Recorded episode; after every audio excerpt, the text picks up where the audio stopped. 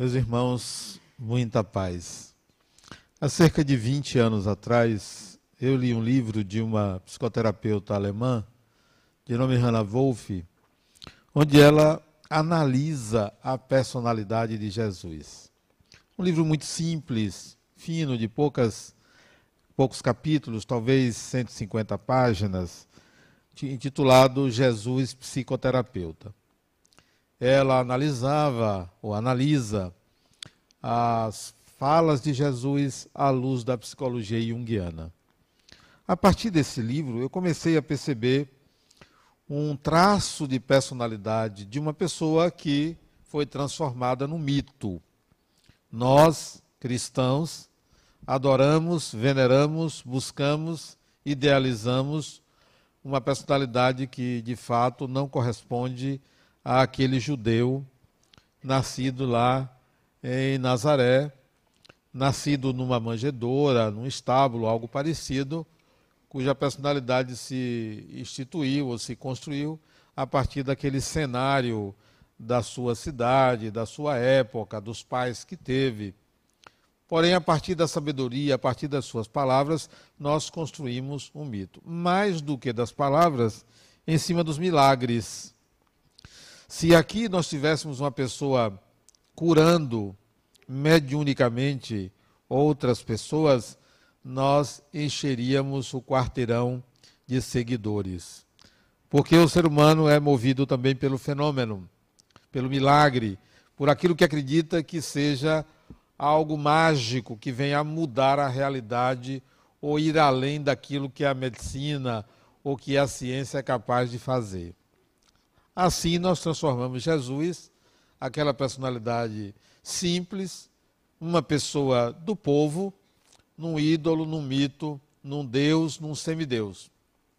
Quando eu li esse livro de Hannah Wolff, eu achei que ela foi muito feliz ao retirar a imagem arquetípica que eu tinha criado.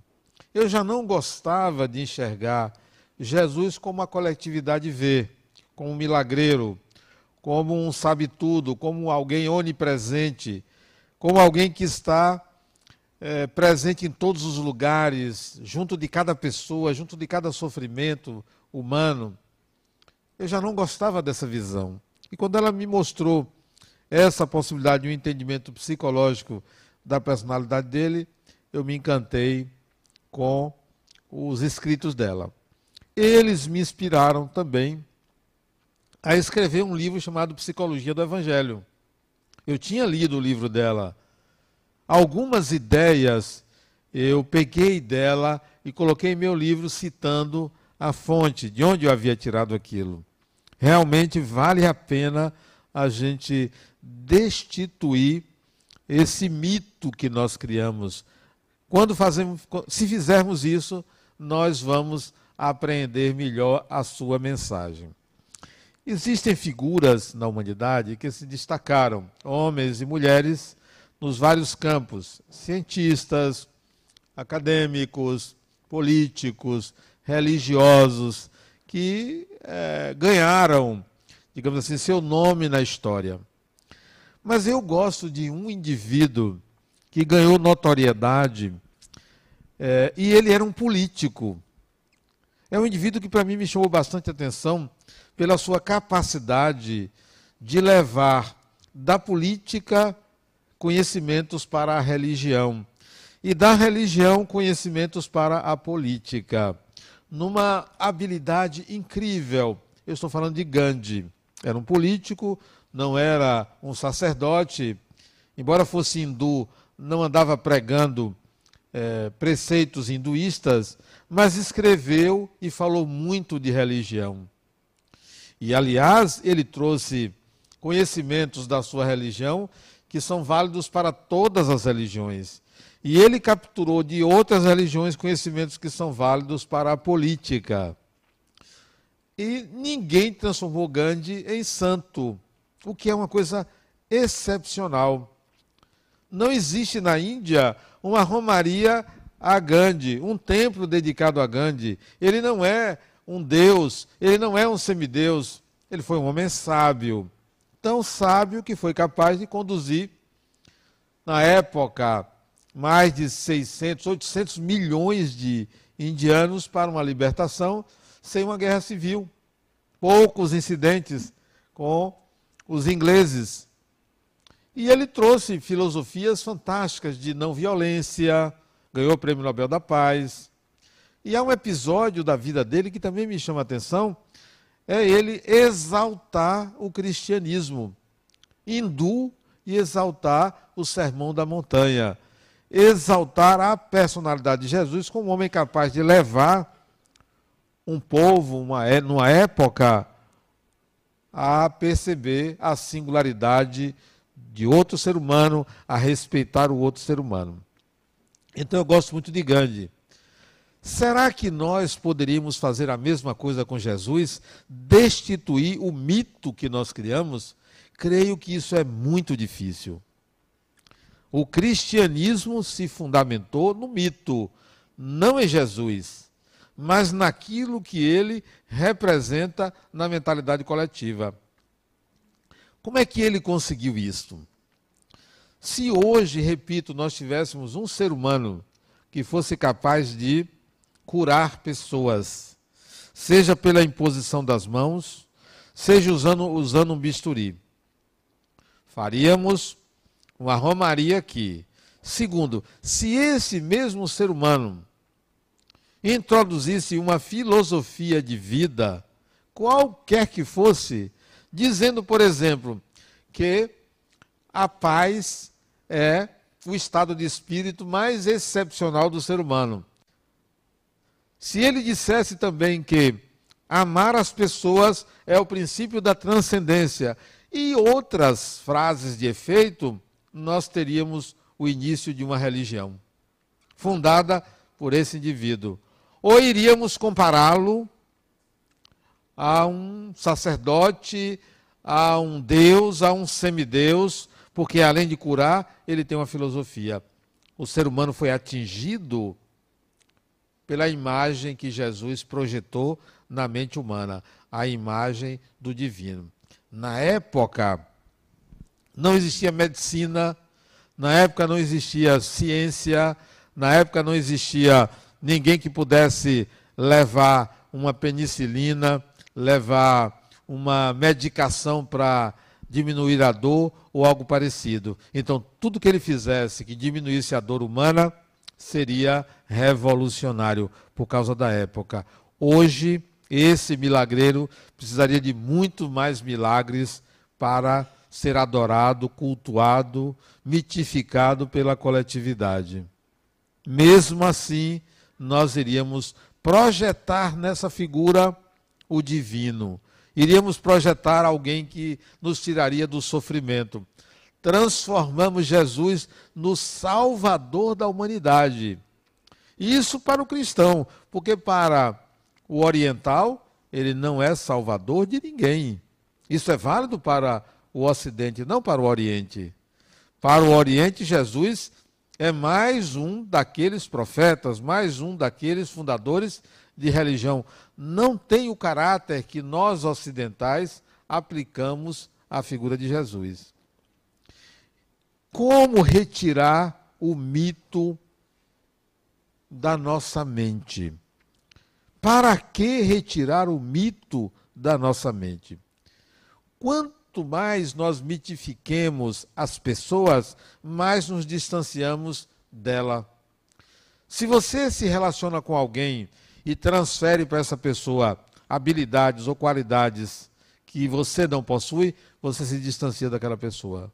Porque você não está lidando com a pessoa, você está lidando com o ideal de pessoa. Quantos ainda não lidam com a personalidade do pai ou da mãe, mas sim com a função materno paterna, distanciando-se da pessoa, não enxergando o ser humano, enxergando apenas a função que aquela pessoa tem na sua própria mente. Quanto mais nos relacionarmos com o mito que nós criarmos de uma pessoa, mais distante estaremos dela. Só para dar um exemplo muito simples, eu dirijo essa instituição. E de vez em quando nas quintas-feiras eu vou a um cinema, vou a um shopping. Claro, isso é natural, qualquer ser humano. Há algum tempo atrás, eu estava num shopping, fui a um cinema, estava de bermuda, e uma pessoa me abordou: Adenal, você usa bermuda? Parece brincadeira. Parece brincadeira. Isso aplicado a uma pessoa comum como eu. O que é que a pessoa atribuiu a mim? Não estava lidando comigo, nunca lidou comigo, porque se espanta por uma pessoa estar usando uma bermuda. Da mesma forma, quando você se coloca com um título, doutor disso ou doutor daquilo, você se distancia do outro, porque está ali a autoridade, está ali aquele que sabe diante do que não sabe. Então não há uma relação pessoa a pessoa. Aqui, nessa casa, você entra pelo curso básico de Espiritismo. E a nossa recomendação é: não existem doutores, não existem pessoas aqui que saibam mais ou menos do que ninguém. Vamos considerar como todos somos espíritos e esta é a condição inicial. Ah, mas eu já é, fiz um curso em outro centro espírita. Mas você está chegando aqui? Comece do começo. Faça de conta que você não sabe nada, até porque tudo que você sabe foi aprendido a partir de um outro olhar. Aqui você vai aprender a partir da nossa percepção do que é o espiritual. Então você tem que começar. Toda vez que nós atribuímos um poder a uma pessoa, nós não nos relacionamos com aquela pessoa. Então, o Ocidente, o cristão, não se relaciona com a pessoa de Jesus se relaciona com o mito. Distancia-se da pessoa, não apreende o que aquela personalidade quis dizer, mas sim o que a história construiu e que precisa ser assimilado por, por todo mundo. Você quer ver um equívoco?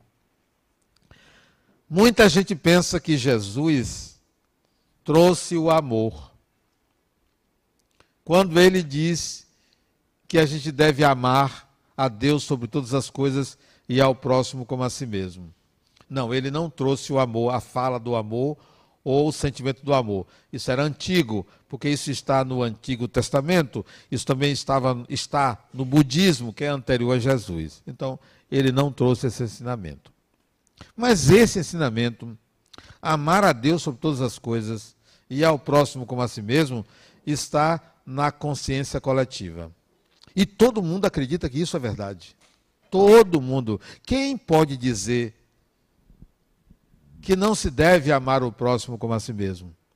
Quem pode dizer que não se deve amar a Deus sobre todas as coisas? Ninguém tem coragem de dizer que isto não acontece e que isso precisa ser compreendido. Isto é uma afirmação coletiva coletiva. Apenas precisamos entender que o amor é um sentimento. Há que sentir. Não é algo racional. O amor é irracional. Isto é, não vem do intelecto. Ninguém pode dizer, bom, eu quero amar essa pessoa, a partir de hoje eu estou amando a pessoa. Não existe isso.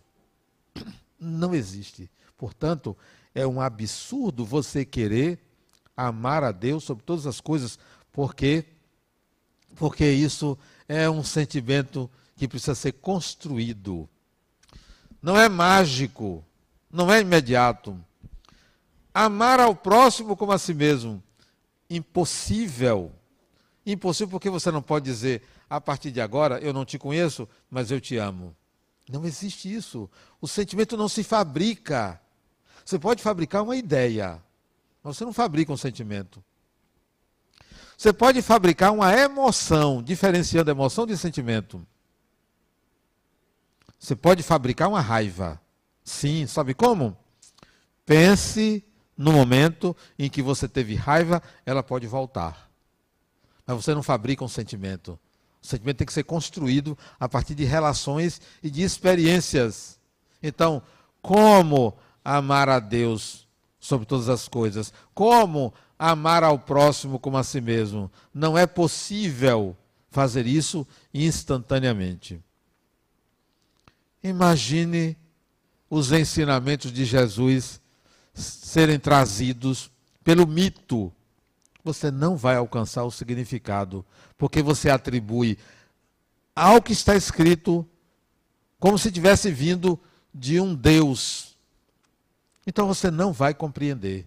Não vai conseguir compreender e ainda vai dar uma interpretação da mentalidade coletiva que veio do mito. Quer ver um detalhe também? Há quem diga que o evangelho, que é são os ensinamentos de Jesus, segundo quatro autores, segundo Lucas, Marcos, João e Mateus. Portanto, você não tem nada escrito por Jesus dito por Jesus diretamente por ele, não tinha gravador, não tinha internet, não tinha megafone, não tinha meios dele deixar nada. Tudo que está escrito foi de ouvir falar. Ouvir falar. E esse ouvir falar foi durante dois mil anos sendo modificado, a depender do Papa a depender do cardeal, do bispo, do sacerdote, da cidade, da época. Retiraram muitas coisas, a depender dos tradutores. Então, qual é o grau de confiança que você tem? Que aquilo que está escrito veio exatamente no formato que foi dito por aquele judeu. Não tem garantia. Isso não quer dizer que você deva desprezar, mas deve analisar. Eu tenho um amigo muito conhecedor do Evangelho que ele diz assim: Adenauer, isso aqui que está escrito não é verdade. Isso aqui que está escrito é verdade. Eu perguntei ele: que critério você tem para discernir o que é verdade e o que não é verdade? Aí ele disse assim: é lógico que Jesus não disse isso. Mas a partir de que lógica? Da sua lógica? Não da lógica de que ele era um espírito superior. E um espírito superior não faria isso.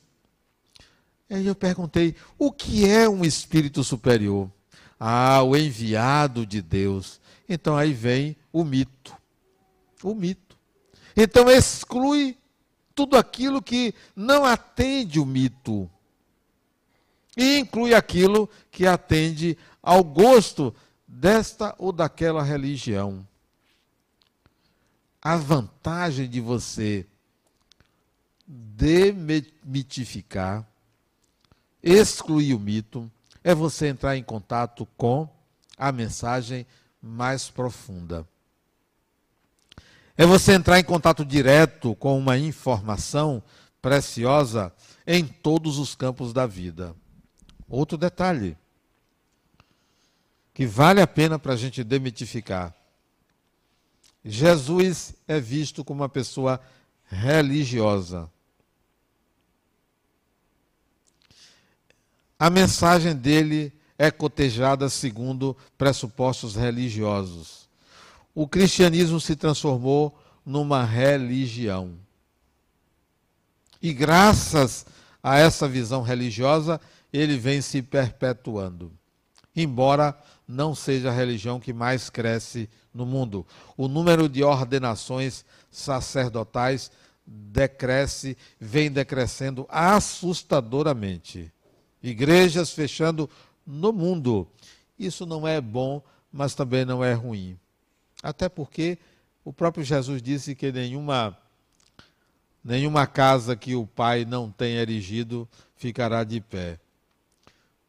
Mas e se a gente retirasse Jesus da religião e o olhasse como um filósofo? O que a gente poderia extrair? E se a gente retirasse Jesus da religião e da filosofia e colocasse ele como um político da sua época, considerado um subversivo? E se nós retirássemos Jesus da política, da filosofia, da religião e colocasse ele como um judeu, homem, como ficaria a sua mensagem? Nós não conseguimos fazer isso porque enquadramos sumariamente as palavras de Jesus como algo de ordem religiosa. Mas a partir da leitura de Hannah Wolff, você pode destituir o mito e olhar a pessoa. Pensem agora. Jesus não era político, não era subversivo, não era religioso, não era filósofo, estava apenas falando dele mesmo, do que ele pensava, sem nenhuma preocupação em formar seguidores cristãos, até porque ele não era cristão. Destitua ele de todo esse lugar. Aí você vai ver o que é uma pessoa que se realizava no que fazia. E talvez essa tenha sido a mais importante mensagem que ele deixou. Para mim foi essa. Jesus viveu a vida dele como ele achou que deveria viver. E isso para mim é importante, porque ele me diz assim: viva você a sua vida como você acha que deve viver. Não me siga. Não siga o mito. Realize-se. Faça o que você acha que deve fazer. Pague o preço pela vida. Pague o preço pelo viver. Eu não fui crucificado. E, aliás, ele ser crucificado, naturalmente, essa era a consequência do que ele fez. Era a consequência. Queria o quê? Que Jesus morresse de velho? Não cabia, não. Queria o quê? Que Jesus morresse por causa de um ferimento, uma infecção? Não. O que ele fez, o que ele cometeu contra aquela sociedade, a punição era a crucificação natural nem mais nem menos. Mas o que é que a cristandade fez com a crucificação? Ele se ergueu para salvar a humanidade. Como? Por que essa mitificação? Esse amigo meu disse assim: Adenauer, Jesus jamais açoitaria pessoas no templo. Porque está lá, ele pegou um chicote e saiu derrubando tudo. Saiu derrubando tudo. Isso não, isso está errado. Isso não foi ele. Quer dizer, é conveniente um Jesus bonzinho, amoroso, amável, afetuoso. Esse é o mito. Porque para mim era um judeu. Um judeu que tinha coragem de ser ele mesmo. E a história é que foi transformando o judeu numa pessoa especial. Transformou ele num, numa parte de Deus. Pai, Filho e Espírito Santo. Ele era o filho. Isso é muito conveniente para manter o mito. Quer ver um detalhe? Até mesmo nós espíritas cometemos esse equívoco. Dizemos que Jesus veio para a humanidade. Mas se você lê no Evangelho, ele mesmo diz: Eu só vim para as ovelhas perdidas da casa de Israel. Eu só vim para os judeus. Eu não estou fazendo nada aqui para a humanidade. Eu estou fazendo para essas pessoas tomarem consciência de algo. E quando ele foi procurado para por uma mulher que não era judia, ele não quis atender ela. Não quis, não estou aqui para você, não tenho tempo para você. Até porque ele não chamou uma mulher. Não chamou uma mulher. Por quê? Porque era judeu. E o judeu discriminava a mulher. A mulher não tinha alma, não tinha direito. E Jesus não mudou isso. Oh, mas ele não veio para a humanidade porque ele discriminou a mulher. Só porque ele era judeu. Talvez se ele fosse hindu, ele chamaria mulher. Mas ele não era hindu, porque o hindu considera que o divino é a mãe, é feminino. Mas Jesus não era hindu, Jesus era judeu. E o judeu, a mulher tinha um, um papel secundário. Secundário. E ele agiu como judeu. Mas a gente deixa isso de lado, porque não é interessante falar da pessoa mas sim do mito, da mensagem que deve colocar todo mundo na obrigação de ser perfeito, de não errar, de ter que amar sumariamente, de ter que perdoar independentemente de quem tem a razão, de quem fazer tudo para se igualar ao mito. Eu pergunto aqui, alguém aqui se igualaria ao mito Jesus Cristo criado pela cristandade? Alguém aqui conseguiria? Ninguém conseguiria. Ninguém. Agora, se você olhar para o judeu, você vai se igualar a ele. Porque vai ver que ele teve momentos de: olha, estou de saco cheio desse povo. Olha, não estou aqui para isso. Isso era ele. Isso não diminui a elevação de uma pessoa, a iluminação de uma pessoa, ela se colocar como humana. Mas nós não aprendemos isso. Nós aprendemos que não temos que ser humanos. Não temos. Não temos a obrigação de ser humano. Temos a obrigação de fazer tudo certinho. Tudo certinho. E o pior é isso, é que isso leva as pessoas a se culparem quando erram. A se culparem. Se culpou, atrai uma punição. Atrai uma punição, expiação, sofrimento, estigma, encarnação atrasada, porque tem que resolver o passado.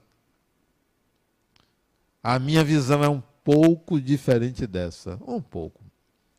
A partir da leitura de Hannah Wolff, Jesus psicoterapeuta, ela também escreveu mais uns dois outros livros.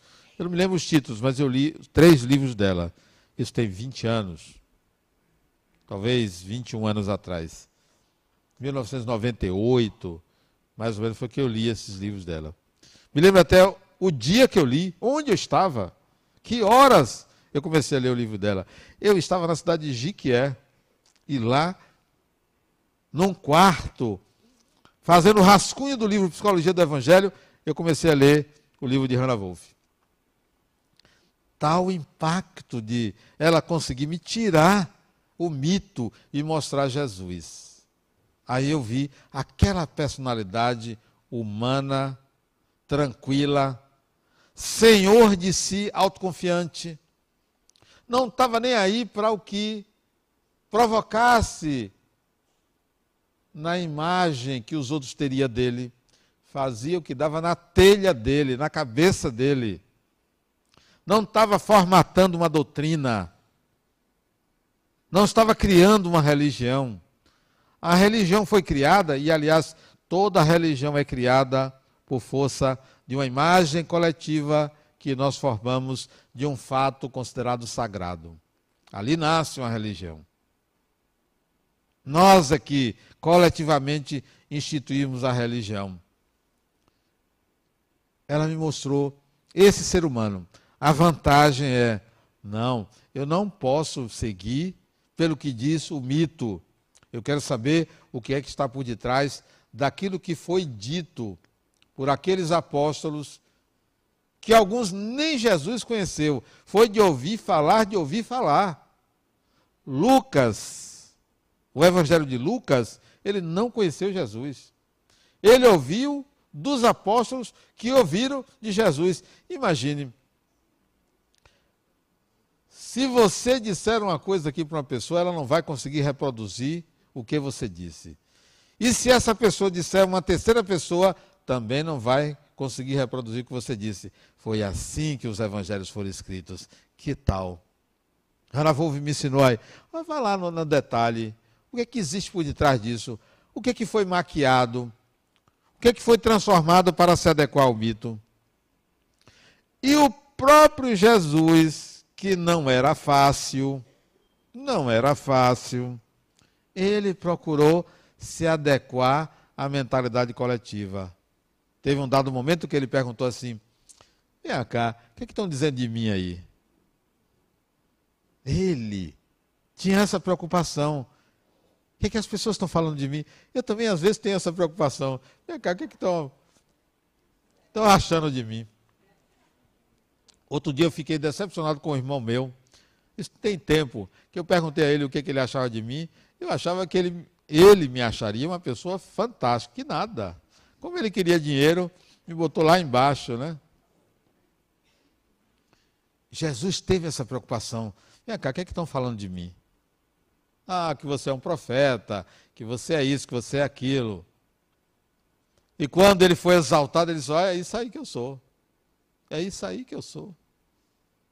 Sobre esse, essa pedra, eu vou instituir a minha igreja. Se é que ele disse isso, porque a gente também não sabe. A certa altura ele disse: Olha, eu sou o enviado de Deus. Ele também disse isso. Agora eu pergunto: quem aqui não é enviado de Deus? Todo ser humano, sem distinção. Mas ele disse: por quê? Porque ele começou a ficar famoso. Vinha pessoas de tudo quanto é lugar para ouvir aquele nazareno, mais ainda, para ser curado. De dez que ele curou, de dez que ele curou, nove voltaram a ter o mesmo problema. Nove. Está lá escrito. Você não acha que não, né? Pois é. Por quê? Porque ninguém pode chegar assim, ó, eu vou curar você, está tudo resolvido. Como? E você? E sua iniciativa? E seu esforço? E sua capacidade de resiliência? E o aprendizado que você tem que fazer para superar o seu conflito, eu vou tirar? Isso, não, isso seria um absurdo. Eu não quero que ninguém me tire aquilo que é útil para a minha evolução. Pode me dar o dinheiro de uma loteria, eu quero. Mas isso não vai me livrar da necessidade de aprender, de evoluir a partir da integração de habilidades. Bom, ao perceber o Jesus humano, a pessoa, aí é que eu comecei a gostar dele, a me apaixonar por aquela personalidade. Poxa, eu queria ser como esse indivíduo, como esse ser humano, não o que faz milagres. Acho que deveria ser enfadonho. Acho que deveria ser. Já pensou? Todo dia você ficar fazendo milagre? Todo dia vem uma pessoa, cure aqui, Daqui a pouco vem um, eu estou com a dor de dente, cure aqui. Eu estou com isso. Deve, devia ser uma coisa chata, né? A pessoa não aguenta. Outra coisa, todo dia vem uma pessoa pobre querendo comer. Você tem que produzir comida. Vai chegar um dia e você diz, gente, vamos trabalhar. Eu, se fosse o milagreiro, eu, eu não quero mais isso não. Já chega, já deu o que tinha que dar. Está na hora de você, ó, em vez de você vir aqui, para me pedir isso, me pedir aquilo, vamos fazer o seguinte: abra uma empresa. Abra uma empresa. Para empregar as pessoas. Então, eu substituiria o milagreiro por um empresário. Eu prefiro o empresário do que o sacerdote. Porque o empresário faz o quê? Gera empregos. E o sacerdote consola e às vezes mantém a pessoa como cliente. Todo mês e aquela pessoa ali vinha aqui pegar a cesta básica. A senhora não, não conseguiu trabalhar? Não, eu estou tô, tô sofrendo muito. Olha você alimentando o sofrimento da pessoa. Vai chegar um, eu mesmo, vai chegar um momento, criatura, desde de ser preguiçosa. Não, eu tenho uma paciente, não é só uma, não, eu tenho uma paciente que disse, Adenal, o que é que você acha de mim? Eu disse, preguiçosa. Sério? Mas que absurdo! Eu venho aqui fazer terapia e você me chama de preguiçosa. Você não me perguntou? Você é preguiçosa, acomodada. É uma pessoa acomodada. A senhora reparou que a senhora não trabalha. Ela tem 78 anos. A senhora não trabalha. Como é que uma pessoa de 78 anos não trabalha? Imagine. Vai trabalhar. Como não trabalha, arranja doença. Doença para aqui, doença para aqui. Ela vai à fisioterapia, ao pilates, à massagem, à meditação, à aula de pintura, a de cerâmica, um bocado de coisa depressiva, preguiçosa. Se trabalhasse, não teria doença nenhuma. Mas a senhora chegou a um estágio de querer ser cuidada. E ela é durinha, durinha. 78 anos, ela é durinha, bonita, elegante, mas preguiçosa. Jesus, o milagreiro, não serve. Jesus, o que mantém o sofrimento das pessoas para continuar no pedestal de Salvador, não serve. Eu preferia que ele abrisse uma empresa. Uma empresa para dar emprego às pessoas. Fantástico. Esse, para mim, é iluminado. É iluminado. Comecei a gostar de Jesus porque eu vi que ele não era isso que foi construído. A partir de uma frase também que eu botei no livro Psicologia do Evangelho, que ele diz assim: ele estava na casa de Simão Pedro, falando um bocado de coisa, ele gostava de conversar, né? gostava de um bom papo, né? gostava de ficar ali entretendo as pessoas. Acho que ele, ele percebia o, o elan que ele tinha, o que ele provocava nas pessoas, então ele ficaria, ficava ali conversando. Até que apareceu um sujeito que foi levado numa maca paralítico. Parece, eu não me lembro, que veio de cima, porque não tinha teto. Içaram a maca e botaram assim no meio da sala, para ele curar a pessoa. Eu acho que ele já estava de saco cheio de curar a gente. Porque vinha um aqui, vinha um outro ali e tal. Não tinha fisioterapia, né? não tinha cirurgia, não tinha nada. Então eles vão, eu vou curar isso aqui. Só que, às vezes, é possível você curar uma pessoa sem ter poder nenhum. Basta você induzir a pessoa. Efeito placebo. Efeito placebo. Eu tive uma paciente que ela fazia isso com o filho. O filho não tomava, não tomava remédio, ela aí providenciou um remédio que não tinha efeito nenhum, de farinha de trigo e disse ele que aquilo ali ia curar ele. E todo dia dava esse remédio. Não é que em 15 dias o cara ficou bom? Ficou mais disposto? O que é isso, minha mãe? É um antidepressivo. Farinha de trigo. Você pode até curar as pessoas assim. Pois bem, veio aquele paralítico ali. Ele disse assim: Levanta-te. Olha a ordem. Nem tocou no sujeito. Aliás, isso tem acontecido até com certos médicos. Nem toca na pessoa, já prescreve a receita. É. Eu tenho um amigo que é médico, doutor Che, é meu médico. Isso é adenal, é. Hoje os médicos estão assim, ó. Você entrou no consultório, ele já está prescrevendo. Quando você diz, doutor, essa é a minha é o remédio que eu vou tomar. Não, isso é do próximo. O seu já está aqui, ó. Aí entrega. Isso é piada do meu médico. Ele contando isso. Quer dizer, é Jesus. Você já entra diz, levante. Só que ele diz assim: levanta-te, toma o teu leite e anda. Levanta-te, toma o teu leite e anda. Porque ele podia dizer assim: levante e ande.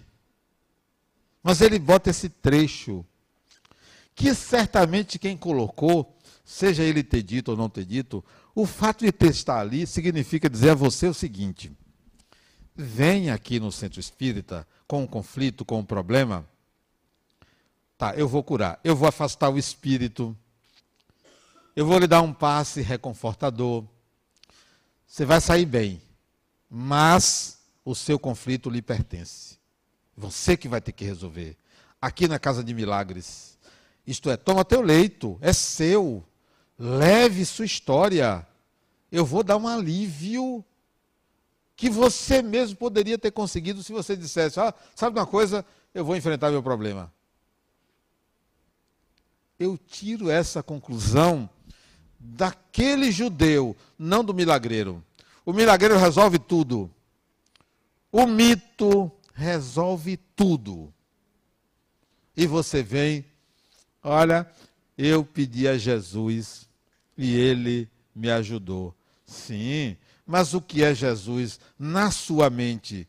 Na sua mente tem um lugar ali dizendo aqui, dizendo assim: tem uma força mágica que eu posso utilizar e vai resolver o que eu não consigo. É sempre assim. Você evoca Jesus nos momentos difíceis, nas doenças. nos conflitos, nos problemas, você faz uma oração por Jesus. Ah, Jesus me salvou. Acredite nisso. Vá. A próxima vez você vai para o buraco. Você vai cair no abismo. Porque não funciona assim. Ou você vai em busca de viver a sua vida como ele viveu a dele, ou não vai dar certo a sua evolução. Você vai desencarnar, por quê? Porque todo mundo desencarna, todo mundo desencarna. Essa mesmo de 78 anos, Adenal, você acha que eu vou viver muito? Eu disse a ela, você não acha que você já viveu muito? Você não acha que você já viveu muito? 78 anos, criatura. A continuar com essa preguiça, você logo, logo vai embora. Não é não? Tem o que para fazer aqui? Ela, e ela está comigo há uns três anos que ela é minha paciente, né? Ela diz assim, eu não sei por que eu venho aqui. Eu disse, eu sei. Por que é? Porque você é apaixonada por mim. o Jesus de Hannah Wolff é um Jesus fantástico e maravilhoso, porque é um ser humano. É um ser humano que diz assim: ó, toma teu leite e ande. É teu, é você. Eu vou dar um alívio, mas eu não vou resolver o seu problema, porque eu não estou aqui para fazer milagre, para fazer mágica. A consequência da minha vida foi a cruz. Você deve ter consequência pelas suas escolhas. Veja quais são. Tome sua cruz, a cruz é sua. Eu não estou aqui para lhe salvar. Nós criamos esse mito do Salvador. O nome da nossa cidade é Salvador. Mas pergunte: olha quanta gente sofrendo nessa cidade e tem o nome de Salvador. Não adianta. Você pode ir para onde você quiser, você leva quem você é. E Jesus fez isso irreverente, humano, cheio de coisas para resolver, tendo que estar aqui e ali, às vezes fugindo de um lugar para outro, às vezes enfrentando. Ser humano. Ser humano. Nenhum, ninguém consegue se ausentar da sua condição humana. Ninguém. Pode ser o espírito que for. Adenauer vem aí uma mensagem do espírito fulano de tal. Sim, e daí?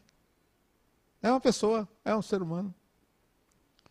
Esses dias de São João, me ligou uma pessoa que eu conheço de nome. Não conheço pessoalmente. Conheço de nome. Nome famoso. Palestras no Brasil inteiro, fora do Brasil. Ele me ligou. Não é de Valdo, não, de jeito nenhum. Não é daqui da Bahia. Me ligou. Denal, eu preciso de você, porque eu descobri um médium que frauda.